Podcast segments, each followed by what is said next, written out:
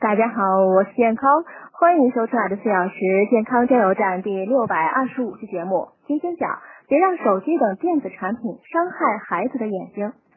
手机等电子产品对眼睛的危害呢是多方面的，最常见的是干眼症，另一个显著的问题是诱发近视，这对于身体尚在发育过程中的少年儿童来说呢尤为重要。另外呢，明亮的电子产品显示屏中还有一个隐形杀手——高能蓝光，它会损害视网膜。长时间的蓝光辐射呢，甚至能诱发黄斑变性等致盲性眼病。虽然让现代生活中的孩子完全与手机、掌上电脑等隔绝并不现实，但不让年龄过低的孩子接触这类用品和严格控制接触时间呢是必要的。家长应鼓励孩子多参加户外运动。此外呢，叶黄素、玉米黄素具有抵御蓝光的作用，建议多摄入蓝莓、菠菜、西兰花、玉米、枸杞、蛋黄等食物。